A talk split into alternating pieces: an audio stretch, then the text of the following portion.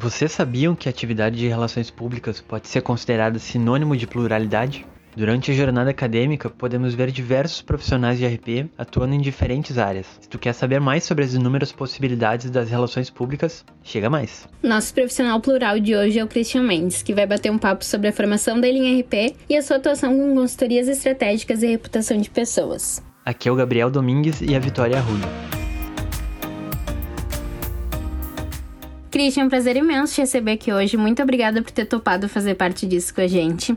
E para iniciar o nosso papo, a gente gostaria de começar te perguntando o que te fez escolher RP? Como é que tu entrou nesse mundo?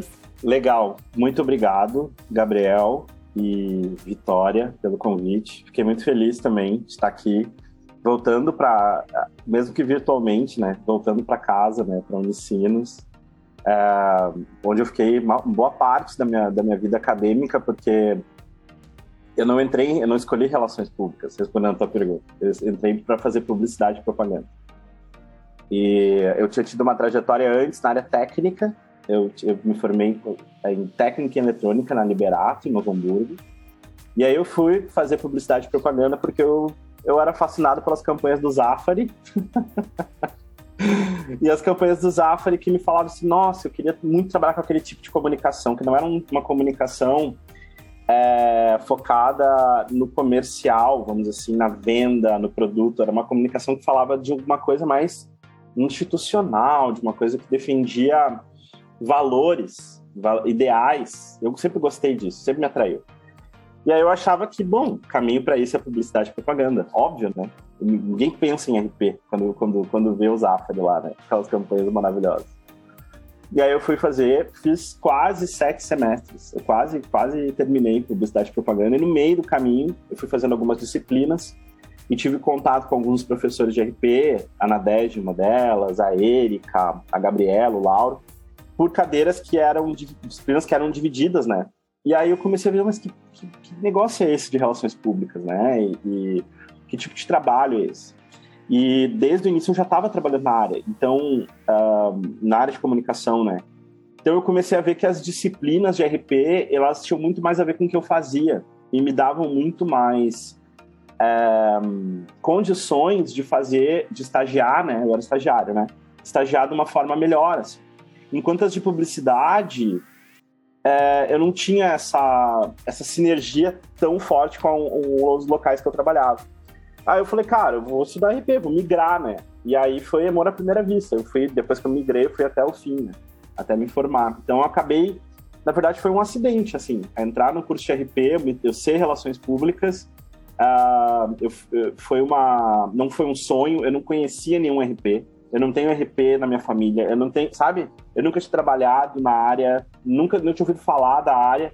Foi dentro da Unicinos que eu acabei uh, descobrindo dentro das disciplinas que tinham cadeira, como é que chama? É, é concomitante, assim, quando tem, né? Uhum, compartilhado. É, compartilhado. Então, tinha alunos de jornalismo, tinha alunos de, da área de produção visual, uma coisa assim, que era o nome do outro curso. E aí tinha alunos de RP. Aí eu falei, nossa, que legal, que legal essa área e tal. E aí eu comecei a, a me envolver, me apaixonar e virei. Sou, sempre fui RP, na verdade, né? Sempre, desde o início da minha carreira. Eu sempre atuei como RP e, e, depois que eu comecei, que eu descobri, que eu entendi dentro da, da universidade uh, que tipo de ferramentas que eu ia ter à minha disposição, eu falei, cara, é isso que eu tenho que, que me formar, é por, é por esse caminho que eu tenho que seguir. Que bacana, Christian, muito legal assim ouvir a tua história. E agora nos conta um pouquinho sobre a tua trajetória profissional. Como é que começou a tua história com as consultorias estratégicas e reputação de pessoas?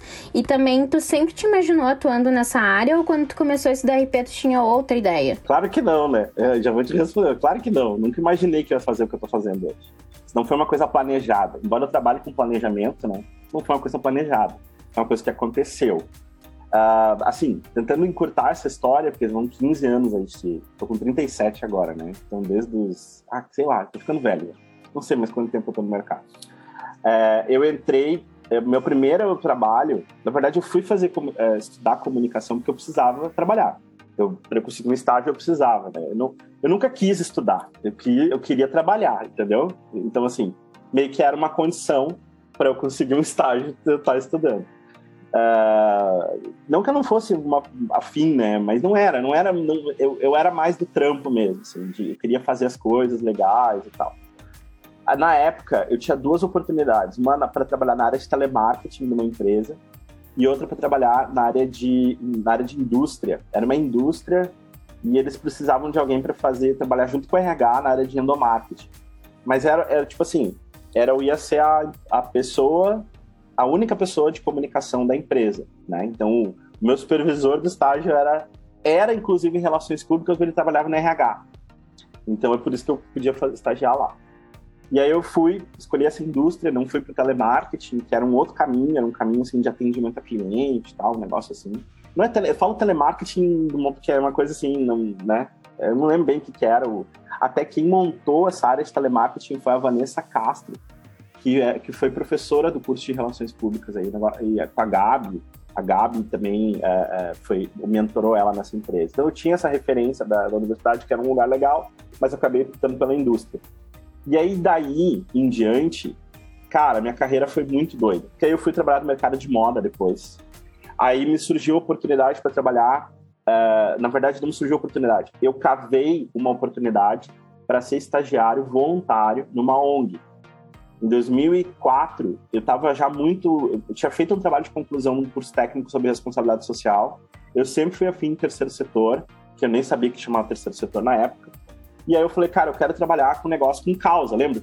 Tudo é o menino lá que é, queria trabalhar no Zafari, entendeu? Fiz as campanhas do Zafari. Então, como eu era muito distante, eu nem sabia quem é que fazia campanha do Zafari. Até hoje não sei direito quem é que faz isso.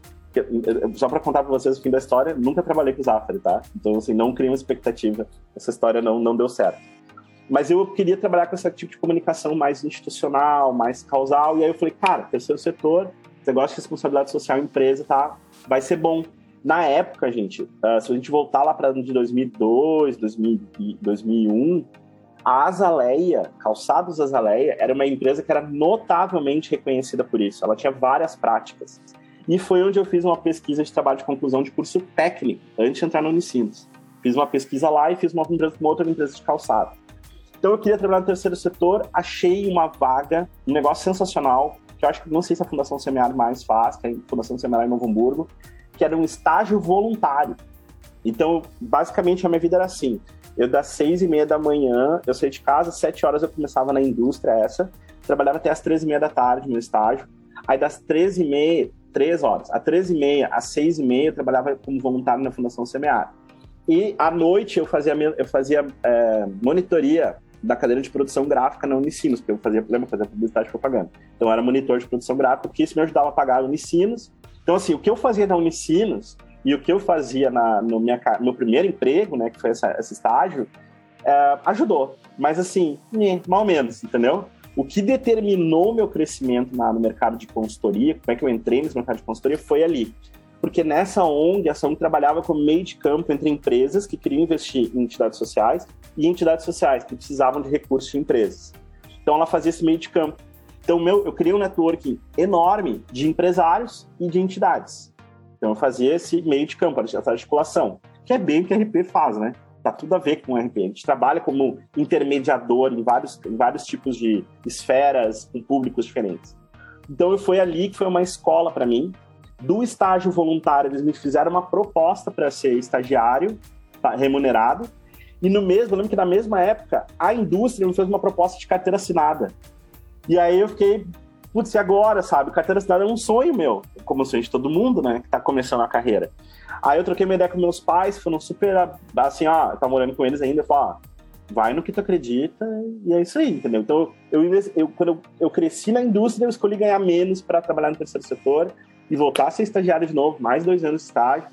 E foi aí que eu comecei a minha carreira, porque uh, na área de consultoria, uh, uma empresa me viu e me trouxe para trabalhar na verdade, a mesma coordenadora da Fundação Semear foi, foi ser diretora dessa empresa de consultoria e ela me levou para lá. E foi onde eu fiz minha carreira de consultoria por uns 3, 4 anos, até 2011, quando eu fundei a minha consultoria uh, própria, né? Eu decidi empreender.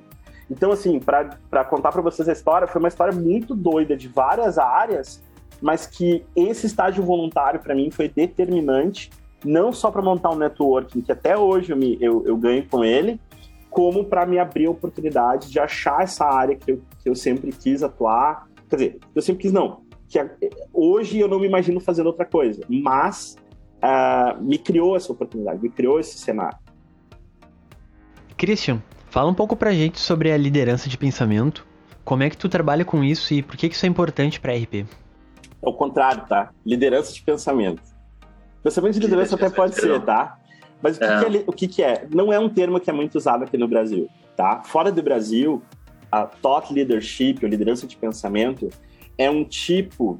Ele pode ser muitas coisas, tá? Mas assim, quando a gente fala é líder, liderança tem a ver com liderar alguma coisa, certo? E quando a gente fala liderança de pensamento, a gente não está falando em liderança em cima de é, espaço de mercado. Então, por exemplo, ah, Coca-Cola é líder de mercado no mercado de refrigerantes. Não sei se é ainda, mas deve, deve ser um tomo, um tomo de refrigerante. Mas enfim, né? É, líder de pensamento é aquela marca que se destaca no meio do mercado, aquela marca ou aquele profissional, pelo que ele sabe, pelo conhecimento que tem. Seja pela, pela imagem ou reputação que é construída, a imagem que é construída, a reputação que é adquirida a partir é, do, do, do, que, do que se diz ou das ideias que tem. Então, normalmente, marcas muito inovadoras, profissionais que estão olhando para tendências, estão construindo conhecimento a respeito do, do que está acontecendo, são líderes de pensamento. Eu entrei nesse mercado em 2011. Meu primeiro, primeiro, primeiro cliente foi um cara chamado Pedro Superti. E esse cara foi um cara muito decisivo para mim. Por quê? Porque além de ter sido meu primeiro cliente, ele me falou um negócio. Ele me falou assim, Cris, eu quero é, me posicionar na internet. É, porque eu quero vender cursos online. Isso 2011, gente. Nós estamos em 2021, faz 10 anos isso, tá? Mais de 10 anos. Aí eu falei assim, como assim, cara? É, como é que tu vai vender curso online? Tipo, tu não é, tu não é uma entidade, tu não é é, um, um uma universidade. Tu, tu, tá, tu, vai dar, tu vai dar certificado pelo MEC, sabe? Essa é das minhas dúvidas com ele. Tu tá viajando, cara. Como assim? Por que, que alguém pagaria 500, 600 reais para ti para fazer um curso de Google, que ele dava um curso de Google, né? De como fazer anúncio no Google. Se eu não vou, eu vou comprar de alguém que é do Google, vou comprar do Google, vou estudar na universidade do Google, mas não vou comprar de ti. Ele, não, não, é que eu trabalho no mercado de experts, que é, como eu tenho uma agência que trabalha com isso, eu decidi ensinar isso. Cara, isso foi no primórdios desse mercado de, de, de profissionais que vendiam conhecimento, né? E aí eu tive esse, esse desafio. Então eu sabia trabalhar com ONGs, eu sabia trabalhar com consultoria, mas vender curso online, cara, como assim, né? Como fazer isso? Então ele ajudou a modelar esse trabalho. E um jeito que eu, que eu descobri de fazer isso, uma das formas, foi a de construir uma estratégia de comunicação onde essa pessoa era mais importante que a marca da empresa. Essa é a primeira, primeira premissa. Nós vamos usar a pessoa e não a, a marca da empresa. E não vamos usar só a pessoa, nós vamos transformar essa pessoa num educador do mercado. Ele vai compartilhar ideias, saberes, conhecimentos, na forma de usando marketing de conteúdo mesmo, né? E um pouquinho de marketing de influência também, para que ele seja conhecido e reconhecido. A lógica é que quanto mais pessoas conhecerem e reconhecerem ele como autoridade, mais uh, pessoas vão procurar uh, o curso dele, né? Era uma, era uma hipótese. Será que se mil pessoas te conhecerem, dez vão procurar o teu curso e uma vai comprar? Não pensando num funil, né? Será que isso vai acontecer? Então, foi, era isso que a gente começou a fazer. Então, eu fiz assessoria de imprensa para ele. Eu fiz um pouco de tudo que eu sabia fazer, das, das ferramentas que a RP tinha me dado. Aí eu fiz a construção de uh, artigo, um blog. Eu escrevi um livro para ele, fiz ghostwriting num e-book na época né, que é né, assim, mais elaborado do que esses e-books de 5, 6 páginas de hoje. A gente montou a campanha de e-mail marketing, a gente fez anúncio, porque isso era a expertise dele. Então eu ajudei a fazer a copy dos anúncios, né, o texto, né, hoje chama copyright, muito, muito gourmetizado, sabe? Então assim, a gente foi fazendo várias coisas e eu fui usando todo o arcabouço que eu tinha de conhecimento de RP, arcabouço, né, expressão de velho, é, para fazer esse trabalho. E aí, do trabalho dele, como ele ficou muito conhecido, eu acabei ficando virando sócio dele. Falei, cara, tu quer vender teu serviço? Eu vou vamos trabalhar junto. E a gente começou. Ele era o meu top leader, ele era o meu líder de pensamento. Ele atraía clientes para minha consultoria, dando palestras e treinamentos, tudo mais. eu atendia e foi aí que eu criei essa oversize, né, que é a minha consultoria, e criei esse tipo de negócio. Então, muitas pessoas, por conta dele, hoje, quando eu comecei a trabalhar com ele, ele tinha 3 mil followers, tá? 3 mil. Hoje ele impacta perto de 1 milhão e meio, 1 milhão e 800 mil pessoas, tá? Nós estamos falando de um crescimento bem grande aí em, em 10 anos. E basicamente foi a, a, essência do trabalho que eu faço, da estratégia de dança de pensamento. O que, que tem a ver com RP? Tudo. Tudo. Porque a gente usa todas as técnicas de RP, mas especialmente o crescimento a partir de públicos e não o crescimento a partir de branding. A gente usa as redes que são estabelecidas através de conhecimento para construir o negócio. Então foi é um tipo de marketing, um tipo de venda que não era aquela venda tradicional. Compra meu produto, compre o meu curso. Era, eu vou te ensinar um, um jeito de fazer uma coisa, isso vai efetivamente te ajudar. Então, eu, o cara vira um educador altruísta, ele ajuda sem esperar nada em troca, e as pessoas vêm atrás. É a lógica do inbound, né? As pessoas vêm atrás. Então, é, é basicamente a, a, essência de como é, como é que foi construído esse trabalho é assim, e a liderança de pensamento no Brasil, é, ela é um pouco diferente da, do marketing de influência, é, da, do, da construção de influenciadores, porque o influenciador não necessariamente ele está pautado no conhecimento. Às vezes ele está pautado no humor, ele está pautado na, na visibilidade através da rede dele, das coisas que ele faz, né? Ou, ou, ou enfim, de, da relação dele com marcas e tal. É, aqui, quando, quando eu falo de líder de pensamento, o business, a matéria-prima do nosso trabalho é conhecimento. Então a pessoa tem que ter um pré-requisito. Ela tem que ser muito boa em alguma área, ela tem que ser especialista em alguma coisa. Ela tem que ter alguma experiência que é extraordinária, uma combinação de fatores que é extraordinária. Então, daí passou o Pedro, passou gente que escreve para caras. Tem clientes na lista da Forbes, Under 30, né? É, tem cliente que vários que já fizeram TEDx, alguns que foram palestrantes do TED, Uh, gente, milhares deles foram milhares, centenas deles foram escritores, então não chegou a milhares ainda, né? Uh, são escritores, alguns, muitos ganharam grana vendendo cursos online, dando suporte ao, ao, à estratégia da empresa. E basicamente foi assim que essa história de liderança de pensamento se construiu. Mas, Gabriel, respondendo objetivamente a tua pergunta e falhando miseravelmente nessa tentativa, nessa do super prolixo, isso surgiu no meio. Eu fui descobrir liderança de pensamento enquanto eu fazia isso. Foi lá por 2013, 2014. Então eu estava dois, três anos já trabalhando com isso. Na minha cabeça era um trabalho de RP pessoal, né? Mas eu acabei descobrindo essa área. Então eu comecei a pesquisar, comecei a ir atrás, a fazer formação fora do Brasil sobre isso, para poder entender o que, que é, para entender que ferramentas que eu tinha e fazer, desculpa, e fazer essas conexões com a minha uh, com o meu trabalho. Christian, tu comentou agora há pouco sobre a questão do terceiro setor, né? E a gente tinha falado antes também sobre a cultura do ESG, que ela tá atrelada com as suas consultorias estratégicas e tudo mais. Tu pode comentar um pouco mais sobre esse tipo de estratégia para a construção da reputação de um cliente?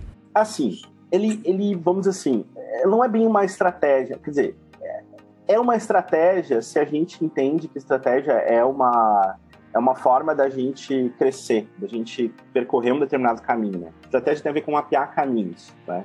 O, o Capitão Nascimento nunca conseguiu concluir a, a, frase dele lá no livro. Né? Ele fala: estratégia, que vem do grego, estratégia, né? Lembra, sabe, lembra do filme, do, do Tropa de Elite?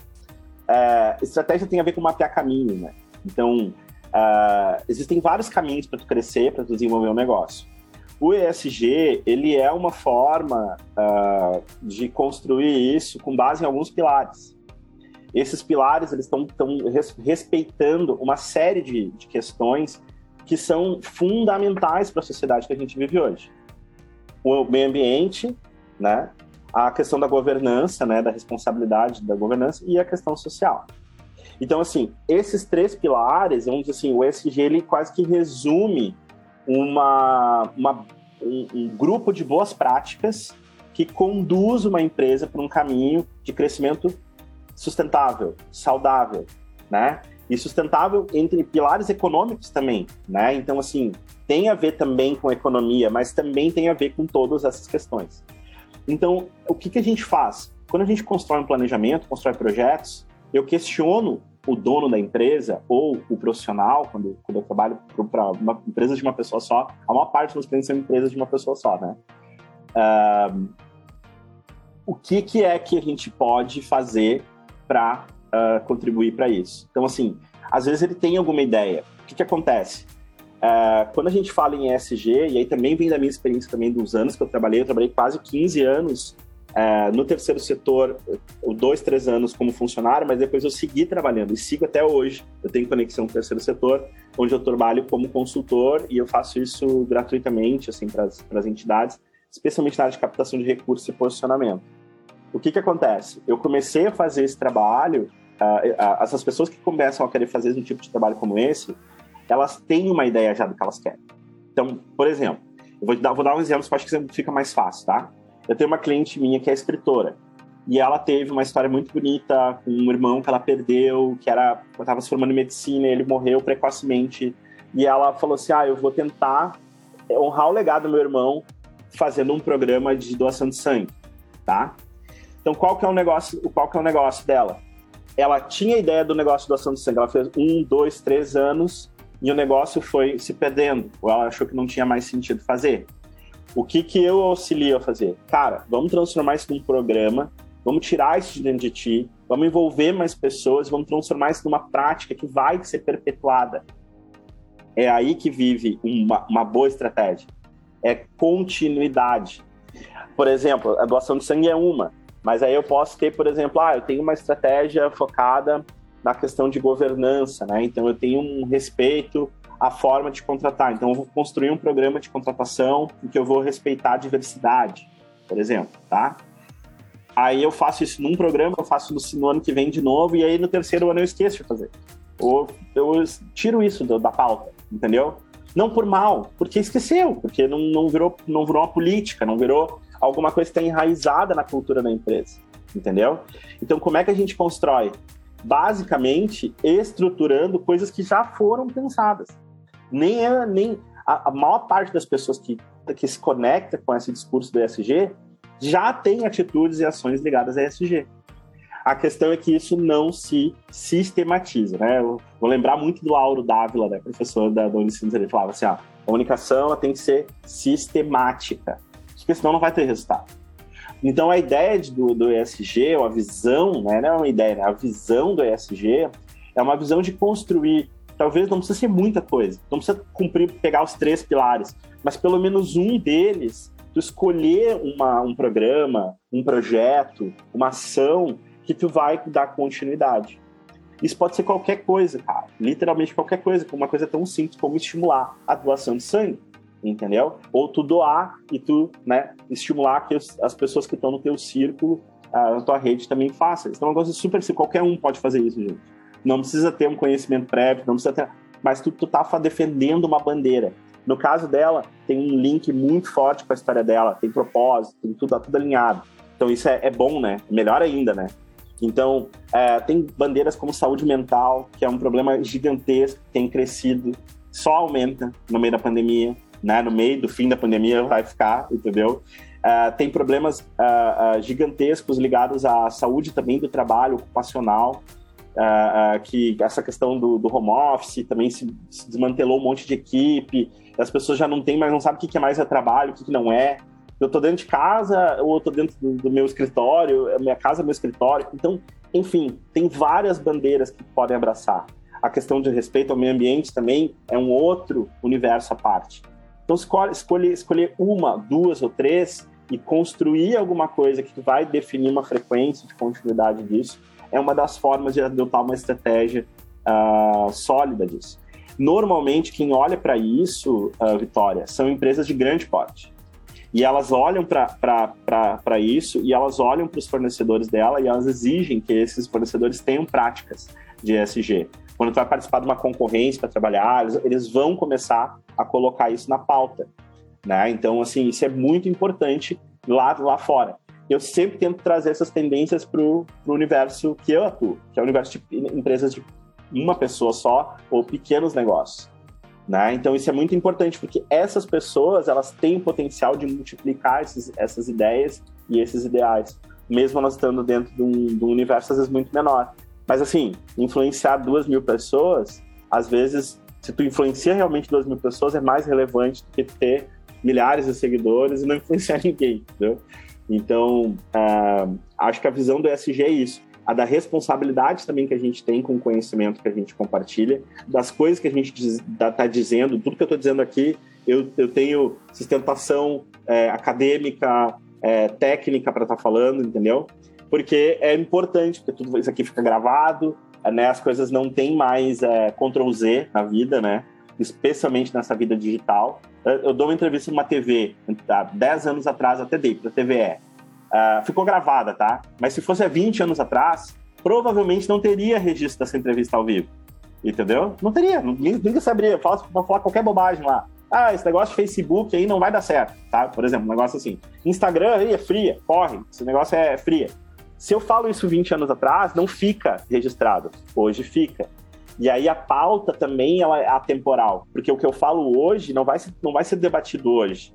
Alguém pode, alguém pode pegar num momento futuro da minha carreira uma frase, uma fala que, que se não está linkado com meus valores e com essa responsabilidade, né, que o ESG exige, ela pode ser um dano à minha reputação. Ela pode colocar em risco, em xeque todo um trabalho, toda uma construção. Então é muito importante a gente ter gestão disso tem tudo a ver também com a RP, né? Essa gestão da, dessa, da, dessa rede e da comunicação, tudo que a gente diz e como a gente diz, em que momento e para quem que a gente fala, né? Christian, muito obrigado por participar desse episódio de Pluralidades. Foi muito bacana conhecer um pouco do seu trabalho. Para finalizar, quer deixar um recado para quem está pensando em estudar relações públicas ou já está na faculdade estudando? Cara, uh, assim, uh, eu acredito que o mercado de relações públicas ele é um mercado infinito de possibilidades. O que por um lado é muito bom, mas por outro é muito ruim. Porque quando a gente, se a gente, se a gente tivesse estudado, por exemplo, odonto, a gente teria duas ou três possibilidades. A gente teria, poderia, é, né, sei lá, montar uma clínica ou trabalhar numa, num consultório, né? Basicamente é isso. Aí tu tem algumas possibilidades maiores do tipo de coisa que você vai fazer dentro da boca da pessoa. Você vai botar aparelhos, você vai fazer leite de contato, não sei o quê, né? O fato da gente ter muitas possibilidades, ser tão plural, ele ter, ter um, campo muito amplo, ele por um lado é negativo porque confunde, né, a gente. A gente, tá, o que eu vou fazer? Como é que eu vou escolher uma carreira? Não é tão simples, né? Não é tão simples definir para que lado tu vai.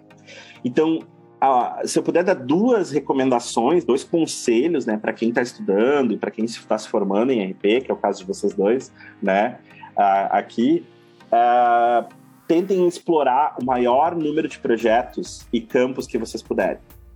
Então, como eu comentei para vocês lá, a minha história, ela se, ela, ela, ela teve um, um, um, ponto de virada que foi quando eu fui fazer um trabalho voluntário. E, e cara, e foi um sacrifício, gente. É, foi uma coisa super difícil para mim. Eu não, né, é, eu, eu, era no meio, fiquei a encaixar. Eu trabalhava três turnos, eu parecia um zumbi naquele, naqueles foram nove meses assim. Então isso foi muito difícil, não dormia, mas assim, eu estava pilhado porque eu queria fazer aquilo. Então, se vocês conseguirem explorar o próprio LinkedIn hoje, uh, tem várias oportunidades de trabalho voluntário. E fora do Brasil, inclusive, se vocês falam inglês, se vocês falam outra língua.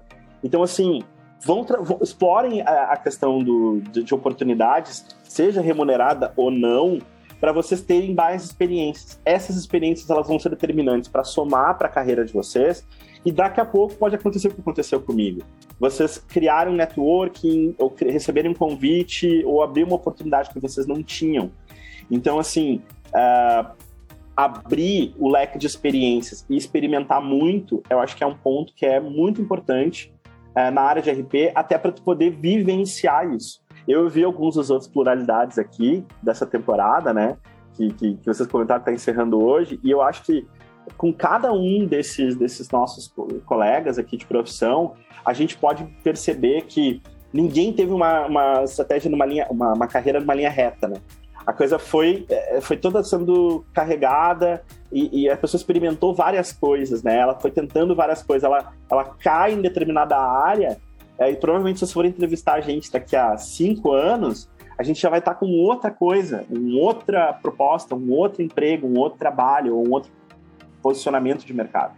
Então, acho que o RP ele tem essa versatilidade de poder trabalhar, mas ele vai precisar se dedicar a alguns tipos de projetos, assim, vai ser assim um pouco difícil no início, mas as oportunidades estão aí, estão aí para todo mundo. Então, assim, a gente tem mais condições que muitas outras áreas, tá? A gente é mais capacitado que muitas outras áreas. Eu sei que hoje eu prefiro contratar RP, eu procuro trabalhar com RP sempre, porque a RP ele tem esse jogo de cintura e tem essa versatilidade de conhecimento, o que é uma, uma skill fundamental para o mercado de trabalho no mundo inteiro. Todo mundo quer ter um cara como um RP, que, que, que joga em várias posições, que consegue entender o estratégico, mesmo ele atuando na, no operacional, às vezes, ou na parte tática da empresa. Então, experimentar vai ser muito importante para dar repertório. E eu acho, acredito que repertório é o que vai construir para vocês mais oportunidades para a carreira.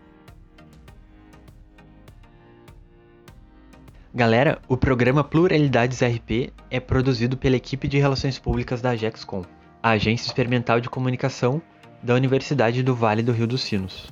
Se você gostou do conteúdo, compartilhe com teus amigos e nos segue nas redes sociais, arroba RP Unicinos no Instagram e curso de Relações Públicas Unicinos no Facebook e YouTube. Abraço pessoal, até o próximo encontro.